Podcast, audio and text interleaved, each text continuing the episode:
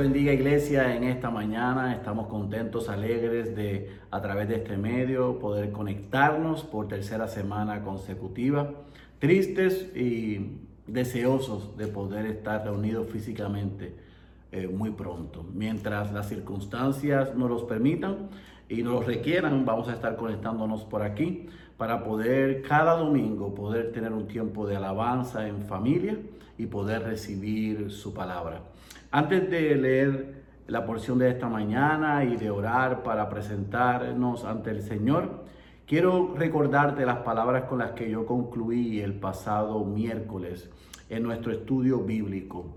Yo cité eh, dos líneas de un himno del pastor eh, puritano Richard Baxter, muy famoso y muy conocido por su libro El Pastor Reformado, donde él dice en ese himno, que Cristo no nos guía a través de habitaciones que Él no haya pasado o transitado antes. En otras palabras, a los que estamos en Cristo podemos estar seguros que ninguna adversidad, que ninguna prueba, que ninguna situación eh, eh, difícil por la que estamos atravesando es foránea, eh, es desconocida para nuestro Señor Jesucristo, sino que podemos descansar y podemos confiar que Él está con nosotros porque, porque Él ha vencido, nos ha prometido que nosotros venceremos. Y con esa pequeña introducción, quiero que vayamos a la escritura y que sea la escritura la que nos informe en esta mañana para poder alabar, recordando nuestra esperanza y que nuestra esperanza está en Cristo Jesús y podamos eh, preparar nuestros corazones para recibir su palabra. Así que, sin más preámbulo, te pido que vayas a tu Biblia, al Evangelio según Mateo Evangelio según Mateo, vamos a leer desde el capítulo 6, desde el versículo 25 hasta el versículo 34. Evangelio según Mateo, capítulo 6, versículo 25 al versículo 34. Y en lo que tú lo buscas, déjame poner en contexto lo que vamos a estar leyendo. Esta, esta porción es parte de un sermón conocido como el Sermón del Monte, así lo llamó Agustín de Hipona, y lo que muchos teólogos llaman como el sermón más importante de la historia, eh, ofrecido por el mejor predicador de todos los tiempos, nuestro Señor Jesucristo. Y Jesús está presentando cómo es el reino de los cielos, cuáles son los valores de nuestro, de nuestro Dios y, nuestro, y de nuestra, que nuestro enfoque como cristianos debe ser lo que Dios espera de nosotros y lo que Dios demanda de nosotros y cómo debemos vivir. Así que basado en ese contexto y en ese sermón, después de dar las bienaventuranzas y aclarar la ley, Él comienza a enseñarles la importancia de vivir en esos valores del reino. Y en el versículo 25 dice, por eso os digo, no os preocupéis por vuestra vida, qué comeréis o qué beberéis ni por vuestro cuerpo, ¿qué vestiréis? ¿No es la vida más que el alimento y el cuerpo más que la ropa? Mirad las aves del cielo que no siembran, ni ciegan, ni recogen en graneros. Y sin embargo vuestro Padre Celestial las alimenta. ¿No sois vosotros de mucho más valor que ellas? ¿Y quién de vosotros, por ansioso que esté, puede añadir una hora al curso de su vida? Y por la ropa. ¿Por qué os preocupáis? Observad cómo crecen los lirios del campo. No trabajan ni hilan. Pero os digo que ni Salomón en toda su gloria se vistió como uno de estos. Y si Dios viste así la hierba del campo, que hoy es y mañana es echada al horno, ¿no hará mucho más por vosotros, hombres de poca fe? Por tanto, no os preocupéis diciendo qué comeremos o qué beberemos o, con qué nos vestiremos, porque los gentiles buscan ansiosamente todas estas cosas, que vuestro Padre Celestial sabe que necesitáis de todas estas cosas. Pero buscad primero su reino y su justicia, y todas estas cosas os serán añadidas. Por tanto, no os preocupéis por el día de mañana, porque el día de mañana se cuidará de sí mismo. Bástele a cada día sus propios problemas. Que el Señor pueda, a través de su palabra, en esta mañana, antes de que comencemos a alabar y recibir su palabra, recordarnos que todo lo que nosotros necesitamos, Él lo conoce y que Él tiene cuidado de nosotros que somos sus hijos. Oremos, por favor. Padre, te damos gracias en esta mañana porque tenemos un privilegio que muchos no tienen y es que a través de estos medios podemos cantar, podemos orar y podemos recibir el mensaje de tu palabra domingo tras domingo mientras esta emergencia pasa. Y aunque no es lo ideal, y deseamos con ansias poder estar todos los santos de Ciudad de Dios reunidos para alabar tu nombre, orar y recibir tu palabra juntos. A través de estos medios te damos gracias y te pedimos que esas palabras de nuestro Señor Jesucristo en aquel sermón se haga una realidad en esta mañana. Que cada uno de nosotros que sabemos que muchos de nosotros estamos en situaciones difíciles financieras, mirando el futuro expectantes y un poco ansiosos porque no sabemos cuánto durará esta situación. Podamos ministrarle a nuestras almas y recordarle lo que tu palabra dice, que a cada día le basta su propio afán. Nosotros estamos confiados de que tú eres un Dios que provee todo lo que necesitamos, no todo lo que queremos. Y que tú tienes cuidado de tus hijos y de tus hijas. Y que usas a tu iglesia, la iglesia local, para no solamente bendecir los santos unos a otros mediante exhortaciones, oraciones, ruegos y palabras, sino también a través de la ayuda física y financiera que cada uno de los miembros de esta iglesia y hermanos que asisten regularmente sepan que no solamente te tienen a ti de los cielos, sino que nos tienen a cada uno de nosotros presentes en sus vidas para ayudarlos. Y que sepan que como familia espiritual estaremos juntos, unidos a ti y los unos a los otros, confiando y supliendo toda necesidad, Señor. Te presentamos este tiempo a ti y te rogamos que tú nos recuerdes ahora mediante la alabanza que nuestra esperanza está en Jesús y que si hay alguno que está conectado, que todavía no es un hijo o una hija tuya y que tiene su esperanza en el trabajo, en el dinero o en la salud, hoy a través de la proclamación del Evangelio, a través de la historia de Filemón, de Onésimo y de Pablo y de los labios del pastor Héctor, tú ministres su vida y que seas tú llamándolo de muerte a vida, quitando la venda de sus, sus ojos y trayéndolo y uniéndolo a la familia de Dios. Oh Dios, haz solo lo que tú puedes hacer en esta mañana, que es, oh, glorificarte Dios a través de tu palabra. Oh, es exaltar a Cristo a través de tu palabra.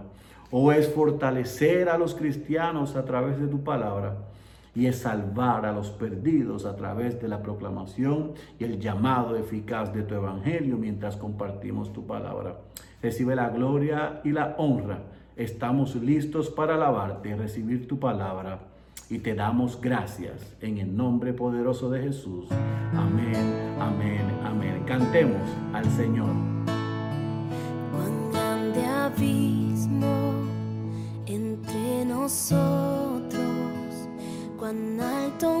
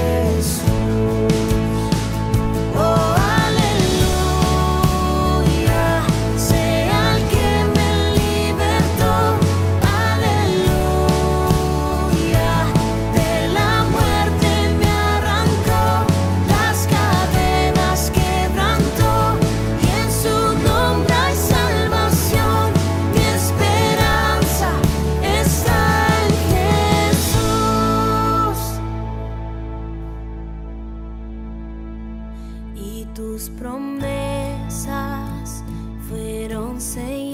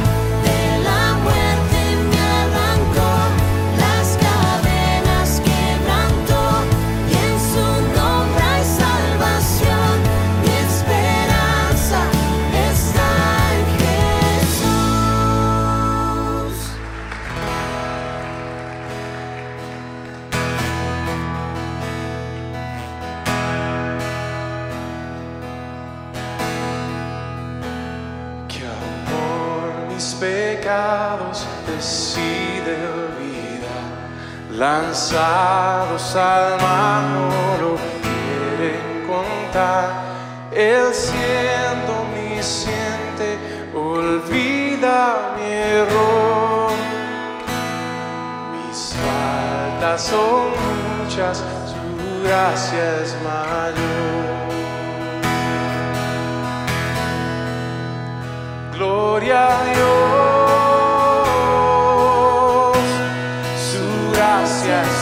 mayor. Sus misericordias hoy nuevas son, mis faltas son muchas, su gracia es mayor. Paciente me aguarda en mi padre que tierno me llama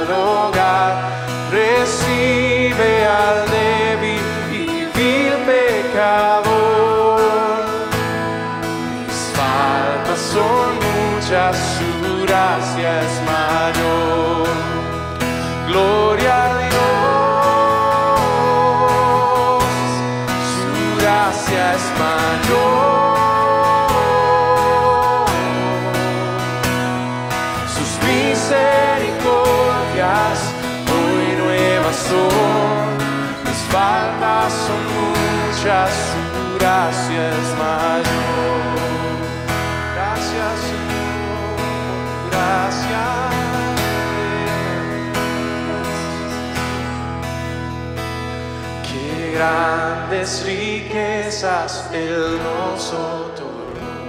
Su sangre fue el pago, su vida entregó.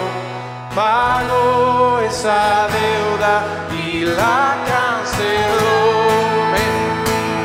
Mis faltas son muchas, su gracia es mayor.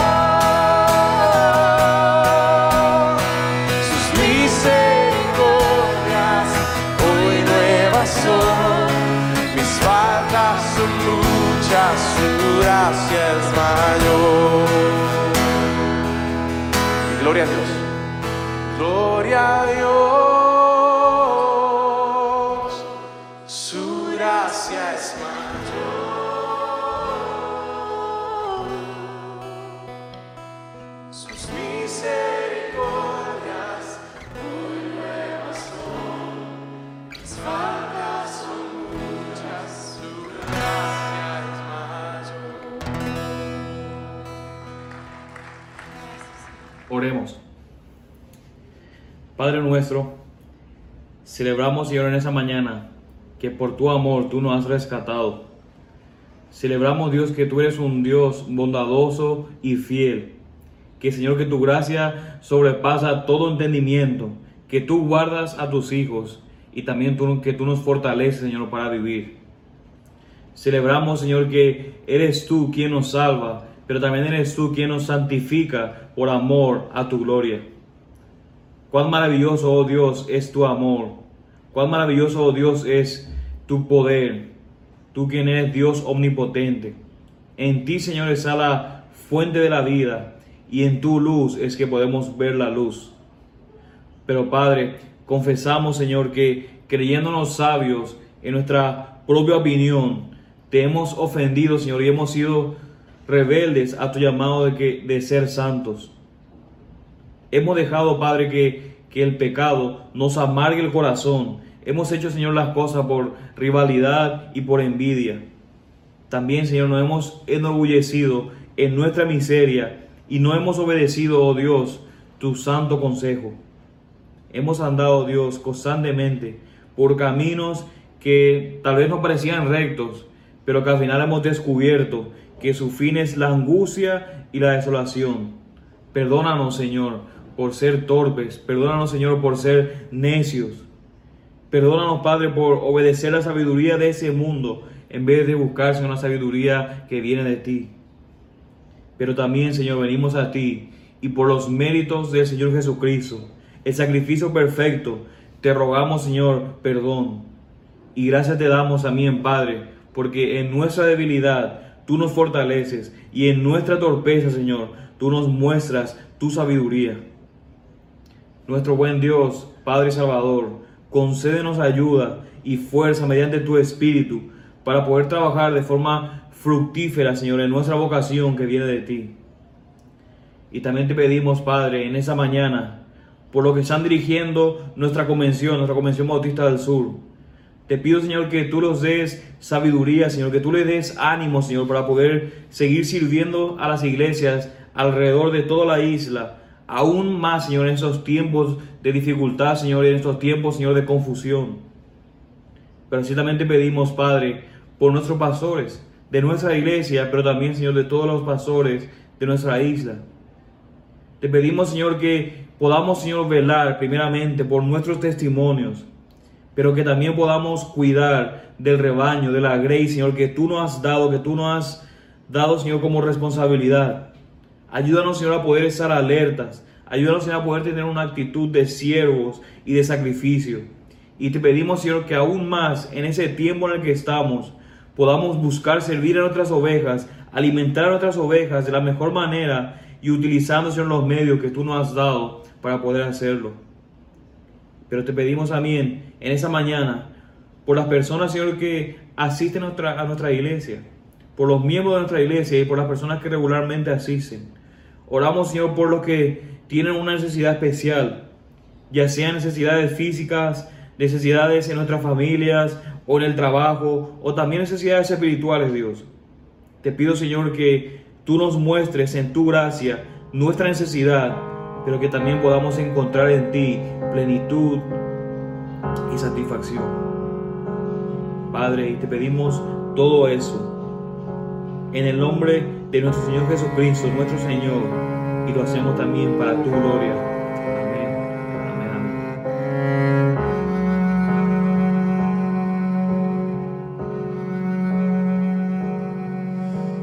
¿Cómo puede ser que el bueno y justo se hizo hombre y fuera a morir por el más vil pecador? Como siendo yo su enemigo, el sufrimiento en mi lugar tomó en aquella cruz y cargó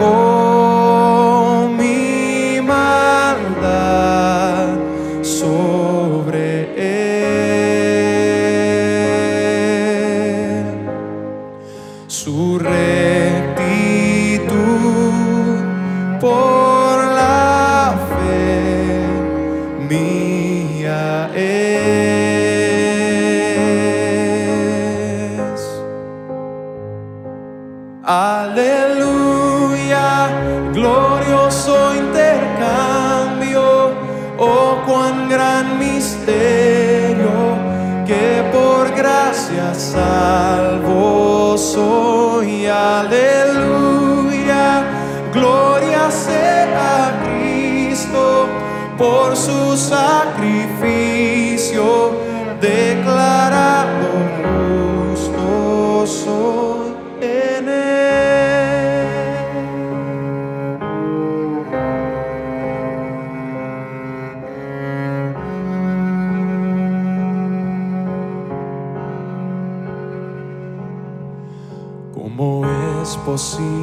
que en Jesús, como a su Hijo, Él me recibió?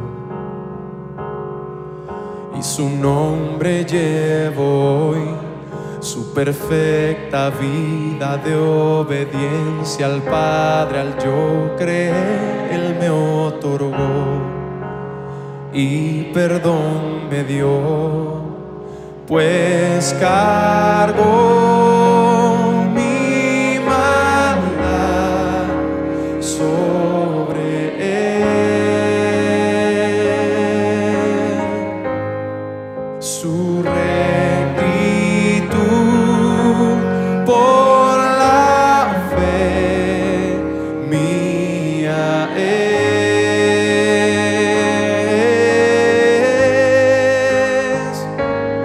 Aleluya, glorioso intercambio, oh cuán gran misterio, que por gracia salvo soy. Aleluya,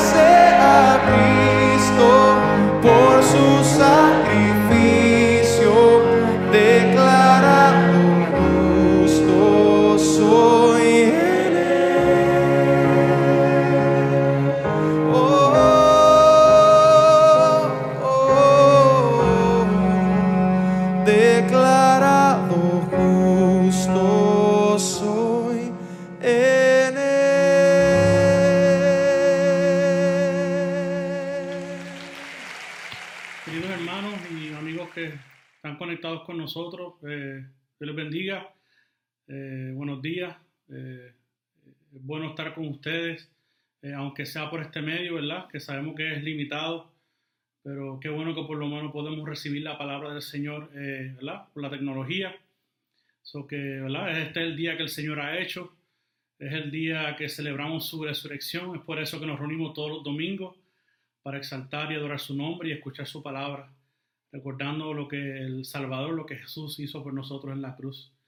So que hermanos, eh, sin más preámbulos, eh, yo quiero que busquemos, por favor, en la palabra del Señor, en, el- en la epístola de Pablo a Filemón. Eh, la semana pasada el pastor Marcos comenzó la introducción de, de esta carta y es mi intención eh, en este día poder finalizarla, ya que es una carta corta con un solo capítulo y 25 versículos. La semana pasada vimos los primeros versículos del 1 al 7 y esta semana pues estaremos discutiendo los versículos del 8 al 25 de esta carta de Pablo a su querido amigo y hermano Filemón. Lo que vamos a comenzar desde el versículo 8 completo hasta el final de la carta, hasta el versículo 25. Si lo tiene, puede decir amén. Y aunque yo no estoy ahí con usted, pero usted sabrá si lo tiene. Bueno, hermanos, la, la palabra poderosa del Señor dice de la siguiente manera. Por lo cual, aunque tengo mucha libertad en Cristo para mandarte a hacer lo que conviene, no obstante, por causa del amor que te tengo, te ruego, siendo como soy Pablo, anciano, y ahora también prisionero de Cristo Jesús, te ruego por mi hijo onésimo, a quien he engendrado en mis prisiones, el cual en otro tiempo te era inútil, pero ahora nos es útil a ti y a mí. Y tú le he vuelto a enviar en persona, es decir, como si fuera mi propio corazón, a quien hubiera querido retener conmigo para que me sirviera en lugar tuyo en mis prisiones por el Evangelio. Pero no quise hacer nada sin tu consentimiento para que tu bondad no fuera como por obligación, sino por tu propia voluntad. Porque quizás por esto se apartó de ti por algún tiempo para que lo volvieras a recibir para siempre. Ya no como esclavo, sino como más que un esclavo, como un hermano amado, especialmente para mí, pero cuanto más para ti, tanto en la carne como en el Señor. Si me tienes pues por compañero, acéptalo como me aceptarías a mí. Y si te ha perjudicado en alguna forma o te debe algo, cárgalo a mi cuenta. Yo, Pablo, escribo esto con mi propia mano. Yo lo pagaré, por no decirte que aún tú mismo te me debes a mí. Sí, hermano, permíteme disfrutar este beneficio de ti en el Señor. Recrea mi corazón en Cristo. Te escribo confiado en tu obediencia, sabiendo que harás aún más de lo que te digo. Y al mismo tiempo, prepárame también alojamiento, pues espero que por vuestras oraciones os seré concedido. Te saluda Epafas, mi compañero de prisión en Cristo Jesús. También Marcos, Aristarco, Demas y Lucas, mis colaboradores. La gracia del Señor Jesucristo sea con vuestro espíritu. Ore conmigo, mis hermanos. Padre, en esta mañana te pido, eh, Señor, que tú muevas toda distracción que pueda haber en, las casas, ¿verdad?, de mis hermanos, eh, para que tu palabra sea llegando hasta el lugar y, y poder cavar hondo, Señor, en los corazones, para que ella haga lo que tú determinaste que ella iba a hacer, que es transformar los corazones, transformar las almas, salvar las almas del pecado. Y por lo cual, Señor, yo te pido también en esta mañana que tú me, ayudes a mí, Señor, en cómo he de dirigirme, Señor, a, tu pueblo y dirigirme a aquellos que posiblemente estén conectados, Señor, y no te conozcan. Que a ti, te plazca, Padre amado, por la predicación del Evangelio, sea trayéndolos al arrepentimiento. So que gracias te damos en esta mañana. Tuya es la gloria y tuya es toda la honra. Amén. La semana pasada el pastor Marcos comenzó esta serie corta de la carta de Pablo a Filemón en donde vimos el trasfondo y la necesidad que Pablo tenía en escribir esta carta tan importante para su amigo. Ya sabemos que Onésimo era el esclavo de Filemón y en algún momento dado Onésimo le robó a su amo y escapó de su hogar.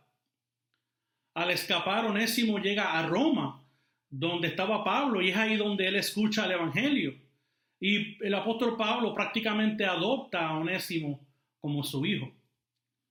Luego, Pablo le escribe a Filemón, que es muy buen amigo de él, para que restaure su relación con Onésimo y que lo acepte nuevamente. De tal manera que Pablo envía a Tíquico y a Onésimo a leer esta carta al frente de la congregación en Colosas, ya que se reunían en la casa de Filemón.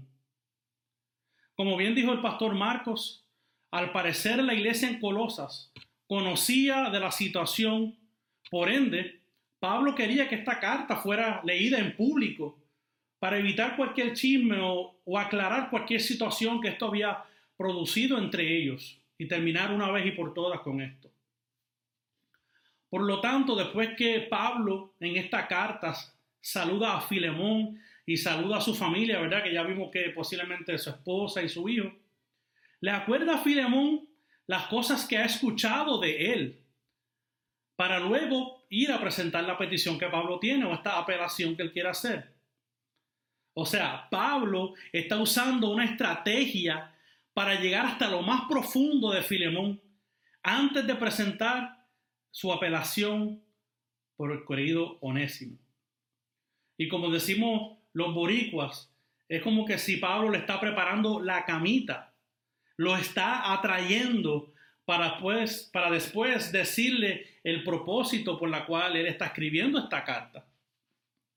Pero ¿cuáles son algunas declaraciones iniciales que le hace Pablo a Filemón en la carta? y las vimos la semana pasada, pero como medio de recordatorio quiero ir por ellas muy brevemente. En el versículo 4, Pablo le dice, doy gracias a Dios por ti en mis oraciones. Le dice en el versículo 5, oigo de tu fe en Cristo por todos los santos.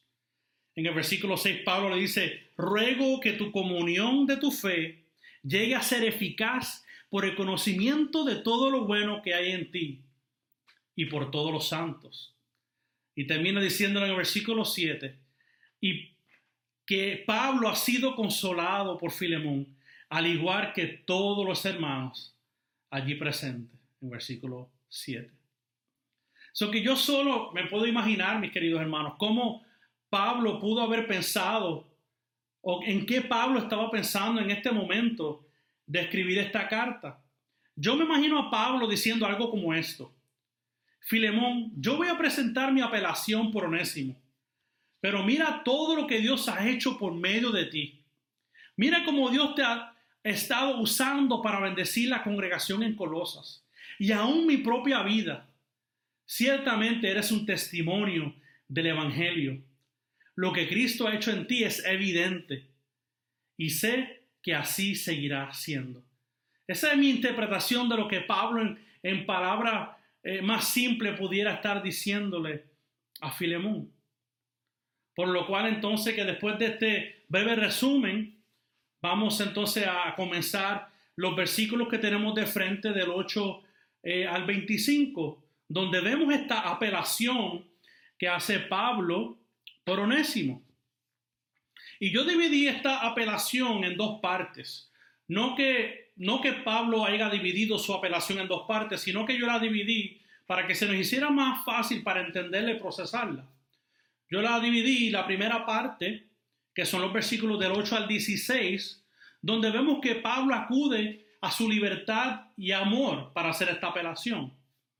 Y la segunda parte, vemos donde Pablo acude al compañerismo que tiene con Filemón, específicamente los versículos del 17 al 22. Entonces vamos, vamos a mi primer punto, que son los versículos 8 al 16, donde vemos esta libertad y el amor de Pablo por su querido amigo y hermano Filemón.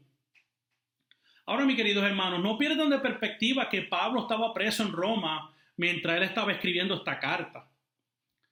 O sea, Pablo está preso aunque tiene algún tipo de flexibilidad, pero como quiera hay que tener en mente que él estaba bajo arresto en esta casa que él alquilaba en Roma. So que antes que Pablo comienza esta apelación por Onésimo, empieza por decir que Pablo tiene libertad en Cristo para mandarle a hacer a Filemón lo que conviene. Eso es lo que nos dice el texto. Esta libertad de Pablo no tiene que ver nada con su arresto. La relación que él y Filemón tenían era tal que Pablo podía darle un mandato concerniente a Onésimo. Fácilmente Pablo podía usar su autoridad de apóstol, pero él prefirió usar el amor que tenía como hermano de Filemón para apelar por Onésimo. Él quería que Filemón, o disculpe, eh, Pablo quería así que Filemón perdonara al que era su esclavo Onésimo. Por lo tanto, el apóstol dice que por el amor que te tengo, te ruego. Ese es Pablo diciéndole y escribiéndole a Filemón. Hermanos, Pablo conocía bien a Filemón. Él sabía que él no tenía que acudir a su autoridad, porque los frutos de Filemón eran evidentes en él. Su, su, amistad en Cristo tenía el peso para hacer la petición que Pablo quería hacer. Usted debe identificarse con esto. Usted sabe que todos en alguna forma u otra tenemos amistades cercanas y otros que quizás son amistades más cercas. Pero con ciertas amistades cercanas tenemos más confianza. Nos sentimos que tenemos un vínculo en Cristo, que somos parte de la familia en Cristo por lo que Cristo ha hecho por nosotros. Porque el amor de Cristo nos ha transformado. Por ende, tenemos los mismos valores del reino. Pero ¿por qué Pablo usa esta estrategia? ¿Por qué Pablo se restringe de usar su autoridad apostólica y usa el amor como su arma de apelación para Filemón. Yo quiero leer esta cita del teólogo Douglas Moo que me parece muy pertinente para entender qué estaba pasando en este momento. La cita dice de la siguiente manera. Pablo pone la bola en la cancha de Filemón. En efecto, está probando las profundidades del amor de Filemón y el alcance de su comprensión de la comunión cristiana no solo debe hacer lo que Pablo quiere que haga, pero debe de hacerlo por las razones correctas. Y la presión sobre Filemón es aún mayor cuando recordamos que toda su iglesia en casa está escuchando este llamamiento. ¡Wow! ¿Qué presión debió haber sentido Filemón al momento que Tíquico está leyendo esta carta al frente de la congregación en Colosas?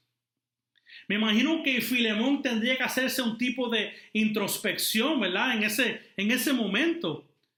Yo me imagino él preguntando, ¿ello de perdonar y recibir a Onésimo después de todo lo que me hizo? Queridos hermanos, creo que todos de alguna forma u otra hemos pensado así. ¿Perdonaremos a los que nos a los que a todos aquellos que nos han hecho mal? Piensen en esa pregunta. ¿Perdonaremos nosotros como Pablo requiere de Filemón? Después de esto, Pablo dice a Filemón, este es Pablo hablando, soy un anciano y estoy prisionero por causa de Cristo. Y es posible que la referencia que Pablo hace de su edad es por el entendimiento greco-romano de, de, cuando las personas llegaban a una edad avanzada, no había quien les ayudara. O sea, que necesitaban personas o familiares que los atendieran. También mucho o muy bien parecido en Puerto Rico también. Además que Pablo agrega el hecho de que estaba prisionero. So que aquí vemos dos causas importantes por las cuales vemos que Pablo necesitaba ayuda de Onésimo. Y eso lo veremos más adelante en el versículo 13. Otro, otro detalle que vale mencionar es que se estima que Pablo pudiera tener entre, entre 50 a 60 años de edad en ese momento. Y no solamente que quizás nosotros pensamos, pues una persona de 60 años no es tan mayor, pero tengamos en cuenta que Pablo fue un hombre que sufrió mucho, tuvo, fue apedreado, fue golpeado, este, fue pateado, eh, un hombre que envejeció mucho en su ministerio por la causa de Cristo.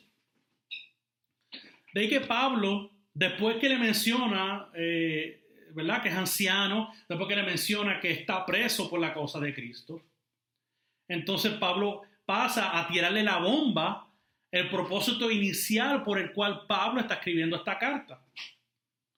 Aquí vemos donde comienza la apelación en el versículo 10, que dice, te ruego por mi hijo onésimo, a quien engendrado en prisiones.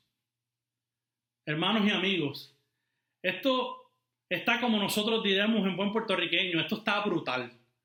Porque Pablo, aunque estaba preso, seguía ganando almas para Jesús. Se había ganado a Onésimo por la predicación del Evangelio estando preso. Qué interesante. Por otro lado, también podemos ver en este texto que Pablo eh, hace uso de la palabra engendrar. Eh, y obviamente no tiene que ver nada, ¿verdad? De que eh, de que Onésimo sea hijo biológico de Pablo, sino que era un término que se usaba, usaban los judíos en esa época, cuando alguien se convertía al judaísmo para describir un nuevo estilo de vida. O sea, en pocas palabras, como si Pablo estuviese diciendo, este muchacho es un nuevo convertido, yo lo estoy discipulando y es parte del ministerio. Y para hacerle el cuento largo corto, Pablo le dice a Filemón que le dice a Filemón que antes Onésimo no le era útil porque se encontraba en rebeldía y en un estado pecaminoso. Pero ahora le dice que Dios lo ha convertido. Es útil tanto para ti como para mí. Al mismo tiempo, Pablo le dice que envió a Onésimo a Colosas, a su casa, con y le dice que es como si yo hubiese enviado mi propio corazón hacia tu casa. Eso lo vemos en el versículo 12. ¿Se acuerdan que el pastor Marcos la semana pasada nos explicó este amor, eh, que este texto habla como que envié mi corazón, pero la realidad que era, un, era eh, en, en, el tiempo de los griegos, eh, se entendía que la profundidad del amor venía de las entrañas. Ese era el amor que Pablo tenía, era un amor profundo, un amor de todo corazón. Y Pablo, fíjese, se prohibió él mismo de seguir disfrutando de su relación con Onésimo y de su comunión con él con tal de enviarlo a su amigo Filemón por el amor que le tenía a Filemón. Queridos hermanos, Pablo tenía todas las excusas para quedarse con Onésimo. Estaba viejo, estaba preso, pero él se priva porque prefiere ver ese amor demostrado. No solamente Pablo demostrando su amor hacia él, pero quiere ver el amor de Filemón demostrado hacia su esclavo Onésimo.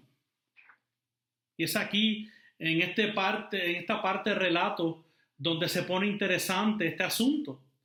Mire el versículo 14 que nos dice, pero no quise ser nada sin tu consentimiento, para que tu bondad no fuera como por obligación, sino por tu propia voluntad.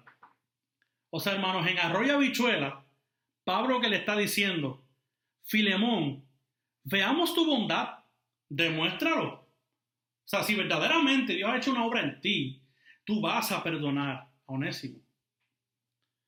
Y queridos hermanos y amigos que están con nosotros, tengamos en cuenta algo muy importante. El perdón es algo que no se puede fingir. Pablo no está esperando que Filemón finja que perdone al esclavo onésimo. Y hago la salvedad porque yo, yo, yo entiendo que la carta nos libra de pensar así. Porque por eso es que efectivamente esta carta fue enviada y leída al frente de la iglesia en Colosas para que la misma iglesia en Colosa fuera recipientes o fueran testigos de una restauración de Filemón hacia Onésimo. Para que ellos vieran que hubiese visto un perdón genuino. O sea, que no había forma de aparentar este perdón. Filemón tenía dos opciones.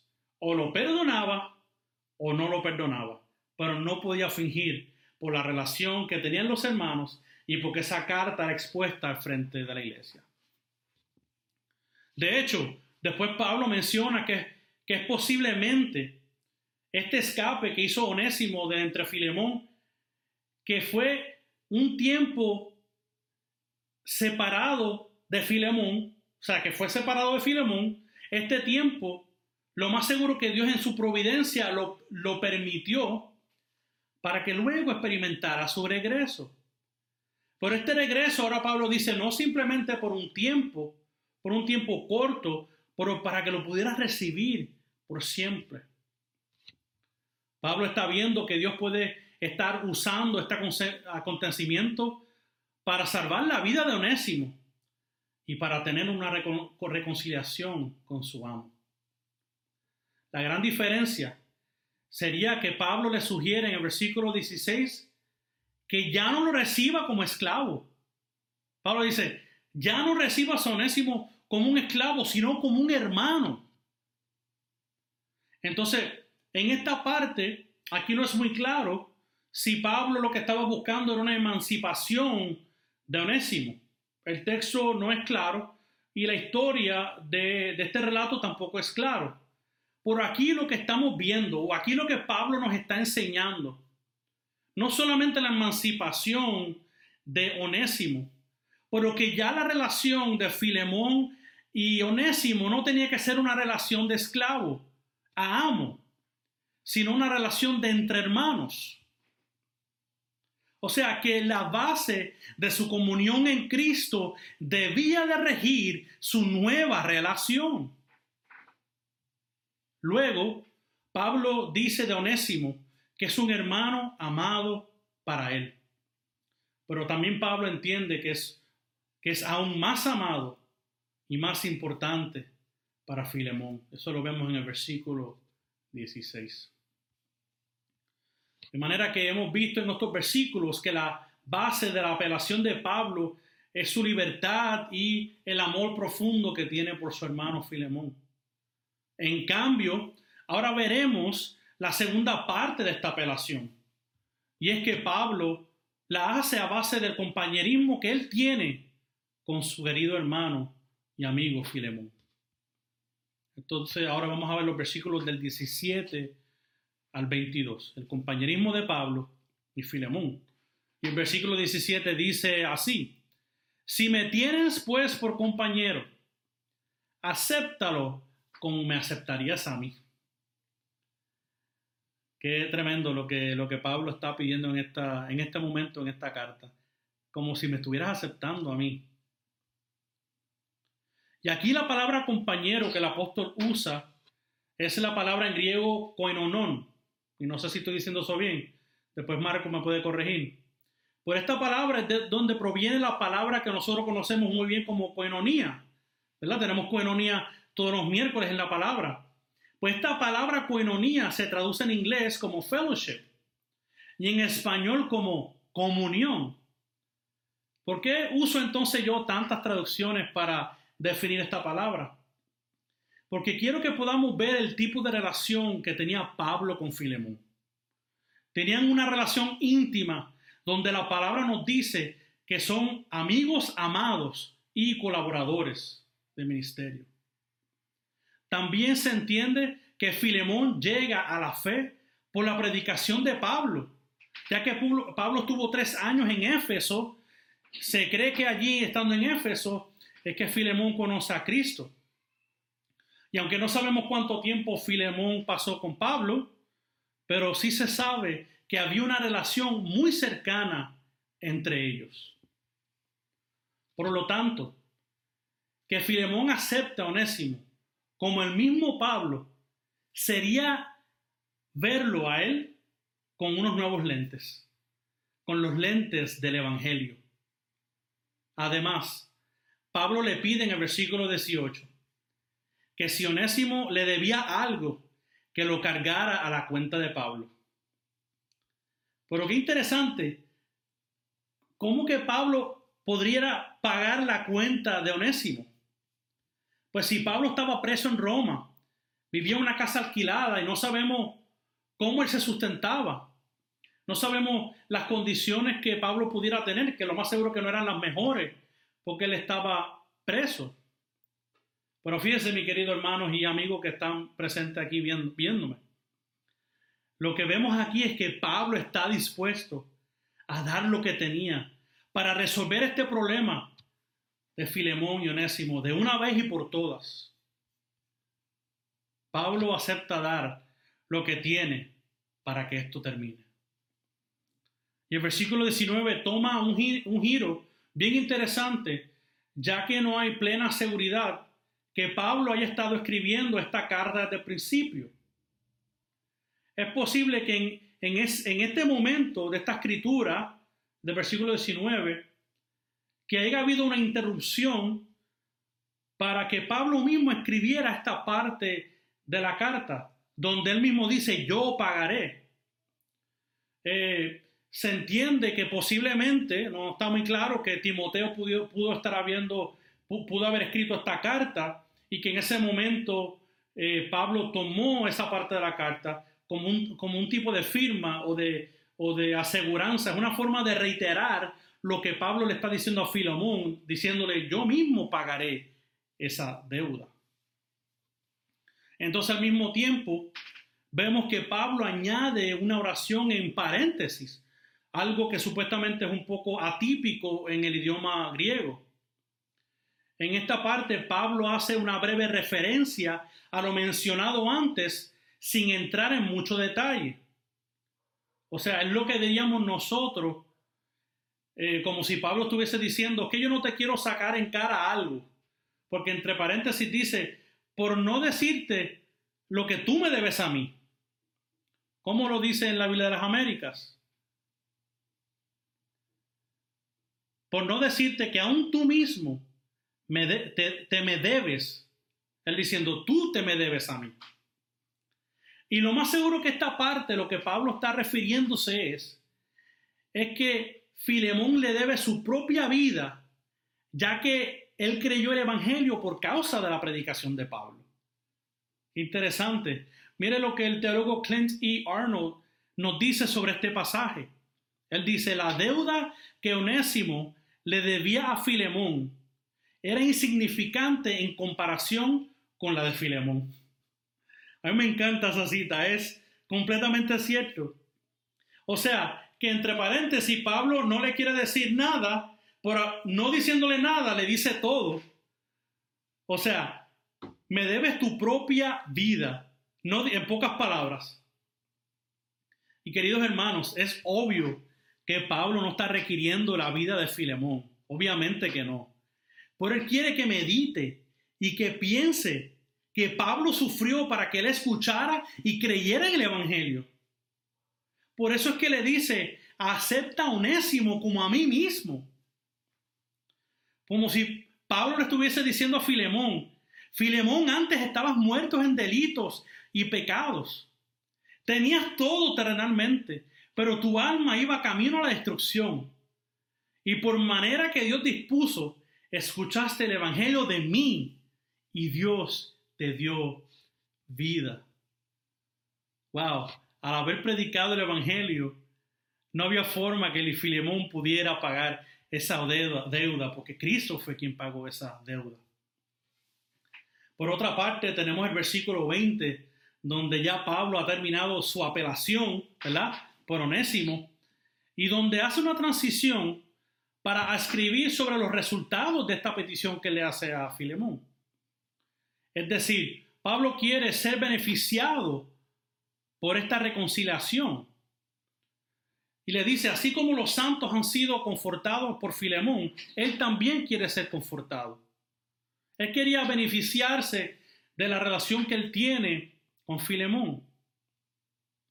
En consecuencia, Pablo describe en el versículo 21 que él sabe que Filemón obedecerá la petición y que hará más allá de lo que él le pidió.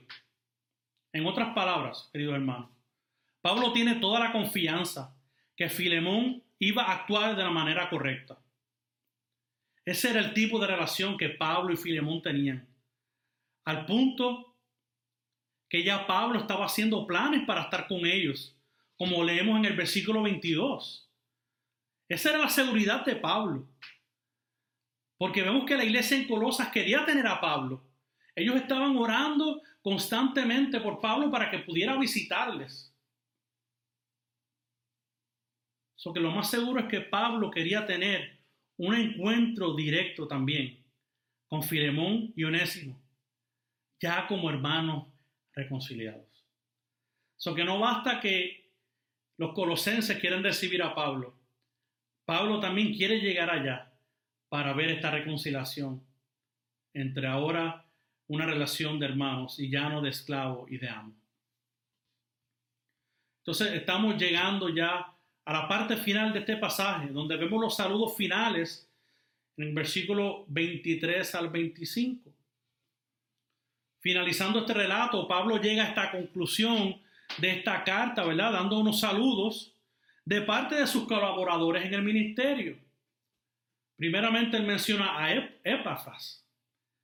Y Epafras es prisionero, prisionero, perdón, como Pablo.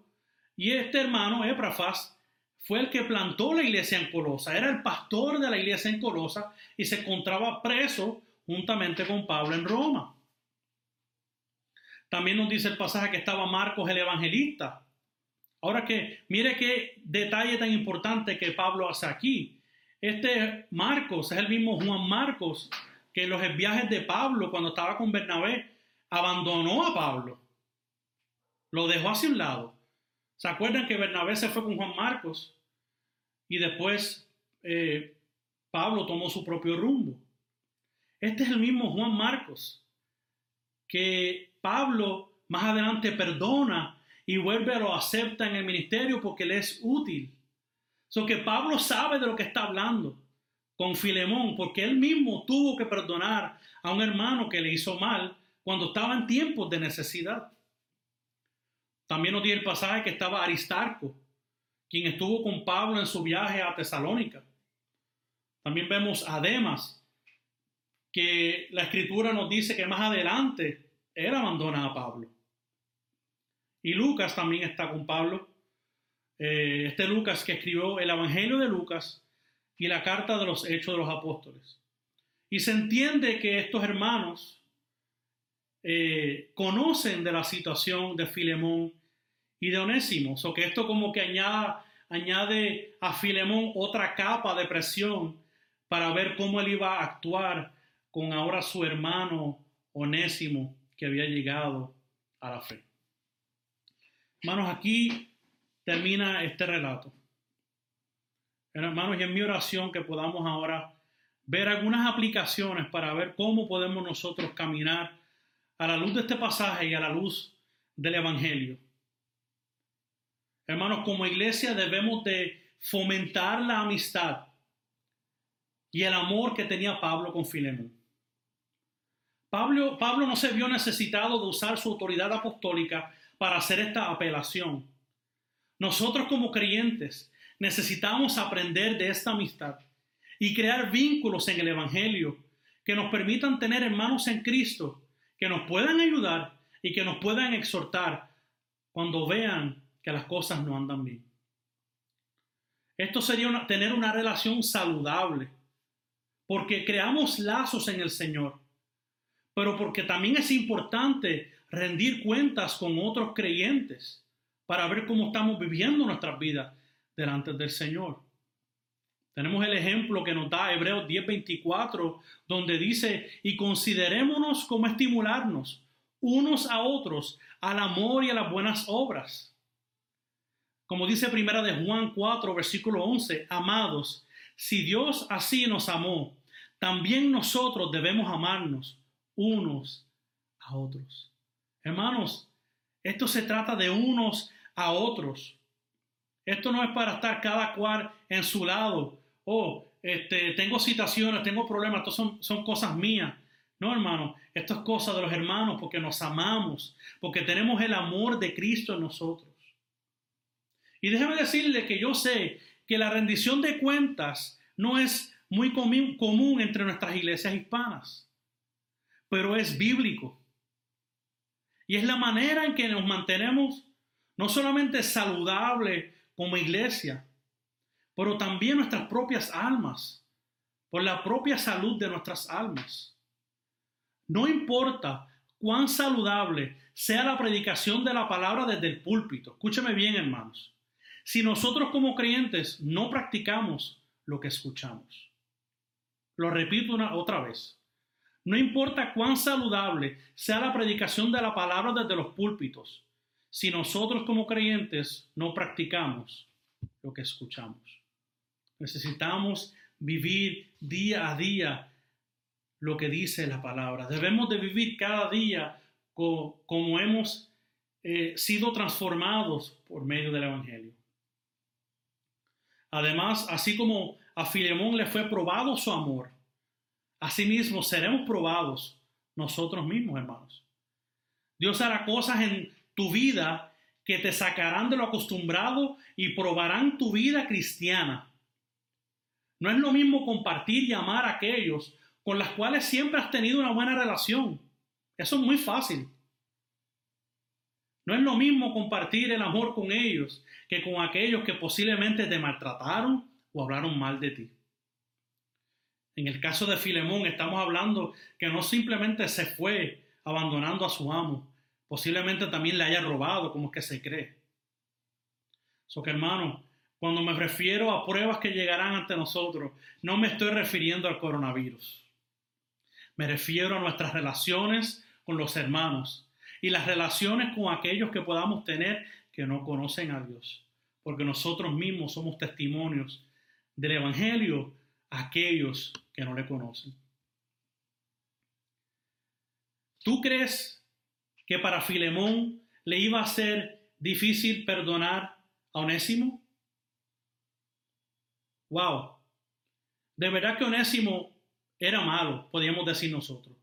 Qué pobrecito. Qué, qué presión tenía Filemón. Me da hasta pena. Pues que no te dé pena, querido hermano, por Filemón. Y no pienses que Onésimo era muy malo, porque tú, Sí, tú, mi hermano y amigo, que me ves y me escuchas. Tú y yo somos onésimos en esta historia. Nosotros éramos esclavos del pecado. Estábamos atados a nuestra vieja manera de vivir y ofendimos a Dios. Le robamos a Dios de su gloria y nosotros antes vivíamos como se nos daba la mera gana. ¿Quiénes somos nosotros para no perdonar a nuestro hermano o a nuestra hermana cuando Cristo mismo nos perdonó? Y nos perdonó cuando éramos sus enemigos. ¿Usted entiende eso, querido hermano y hermana? Nos perdonó cuando éramos enemigos de Dios. Nosotros no hicimos nada para ganarnos este perdón. Onésimo no hizo nada para ganarse este perdón de Filemón. Pero el deber de Filemón era perdonar porque sus pecados eran muchos, pero la gracia que lo alcanzó era mucho mayor. Hermano y amigo presente, pídele perdón a Dios por si has hecho un cascarón duro en tu corazón, por no perdonar a otras personas que te hicieron mal. Pídele perdón a Dios y dile que hablan de tu corazón para que puedas poner en práctica el Evangelio que ha transformado tu alma y que te ha perdonado todos tus pecados. Amigo y amiga que me ves y que me escuchas, si Cristo no es tu Salvador y no es tu Señor, déjame decirte que estás destinado a un lugar feo de densa oscuridad, donde enfrentarás la ira de Dios porque has ofendido al Creador de la vida. Al seguir tu propio rumbo, al vivir como tú quieras, le has dado la espalda a Dios. Pero en esta mañana, Dios te está dando una oportunidad. Te está dando una oportunidad por medio de esta pantalla por la cual tú me estás viendo en esta mañana. Si te arrepientes de tus pecados y te separas de todo aquello que te aleja de Dios y pones tu fe en la obra de Cristo. Si haces eso, puedes ser perdonado. Así como Pablo tomaría la cuenta de Onésimo para pagar su deuda Así Cristo puede tomar tu lugar y pagar tu deuda. Y este glorioso intercambio fue y es posible por medio de su muerte en la cruz. Amigo y amiga, si tienes fe, serás perdonado y te será dada la vida eterna. Y con fe yo no me, no me refiero a una fe vacía y vana que solamente cree, pero no produce cambios y se queda igual. Estoy una fe, hablando de una fe que te mueve a la acción por medio del Espíritu Santo de Dios. Queridos hermanos y hermanas, querido amigo y amiga, que Dios nos encuentre viviendo a la imagen de Cristo, perdonando a los que nos han hecho mal, porque Él lo hizo primero con nosotros. Él lo hizo primero conmigo y yo no merezco, merezco este perdón. Nunca lo mereceré, nunca lo mereceré, pero Él le plació dármelo. Él le plació dártelo a ti. Gracias por tan precioso Salvador, Padre. Porque en esta mañana hemos visto el esplendor, el esplendor de tu evangelio en las vidas de Pablo, en las vidas de Filemón, y en la vida de, Onésimo. Señor, que este relato histórico de la iglesia nos enseñe, Señor, lo que es perdonar a nuestro hermano, perdonar a nuestro amigo. Señor, pues nosotros mismos no merecíamos este perdón. Ayúdanos a entender que tenemos que salir de nuestro orgullo, salir de nuestra arrogancia, salir de nuestra conformidad, salir de lo que nos deleita, Señor, para ponerlo hacia un lado, para perdonar a aquellos que nos han ofendido. Pablo, eh, eh, Padre, como dice bien tu palabra, que tú nos perdonaste aun cuando éramos enemigos. Esto no es una cuestión de merecer o no merecer. Esto es una cuestión de que nosotros cada día vivamos a la luz de este Evangelio, a la luz de la gracia que tú nos has impartido por medio de la sangre de Jesucristo. Y que asimismo, como se nos ha dado gracia para recibir este perdón, que se nos dé gracia para otorgarlo a aquellos que no lo merecen, pero que perdonemos por gracia, como así tú lo hiciste con nosotros. Padre, que tú recibas toda gloria y toda honra a nosotros vivir vidas transformadas por medio del Evangelio. Gracias por tu obra. Gracias por esta mañana, por mis hermanos. Ayuda a mis hermanos en esta mañana. Si tienen alguna necesidad, que sepan que estamos para servirle como Iglesia Bautista Ciudad de Dios y que están en nuestros corazones. Gracias te damos, Padre, en esta mañana. Y gracias por tu Hijo Jesucristo. Amén. Mis queridos hermanos, Dios les bendiga y Dios les guarde. Esperamos que haya sido bendecido por la poderosa palabra del Señor predicada a través de los labios del pastor Héctor. Y oramos que Dios nos pueda usar como Pablo para predicar el Evangelio y que pecadores vengan al arrepentimiento. Que Dios nos use como Filemón para perdonar a aquellos que nos han ofendido. Y que seamos como Onésimo. Y si hemos pecado, estemos dispuestos a pagar el precio del pecado, la consecuencia de nuestro pecado, sabiendo que el precio más grande de ese pecado lo pagó Cristo en la cruz y por eso somos libres en Él. Antes de concluir, quiero recordarte, amada iglesia, que este próximo miércoles vamos a continuar nuestra serie en Coinonía. Vive en misión. El pasado miércoles fue un tiempo hermoso. Yo sé que lo sorprendí con las preguntas y respuestas, con la división de grupos, pero tanto el pastor Héctor, el pastor Marcos y este servidor, después nos reunimos para nuestra revisión de servicio y de verdad que fuimos muy animados al escucharles, a escuchar cómo indagaron en el libro, cómo pudieron extraer los principios bíblicos, cómo pudieron ser honestos y compartir las áreas que tienen que ser transformadas por el poder del Espíritu, pero también que tenemos que abandonar para poder vivir en la misión de Dios y realinearnos al reino de Él y, y, morir al nuestro. Así que gracias por su participación, gracias por el compromiso y estamos animados en poder continuar creciendo en la gracia del Señor a través de este material y a través de este estudio bíblico cada miércoles. También queremos agradecerles a las damas porque el pasado sábado y el pasado jueves tuvieron su discipulado de mujeres, siguen creciendo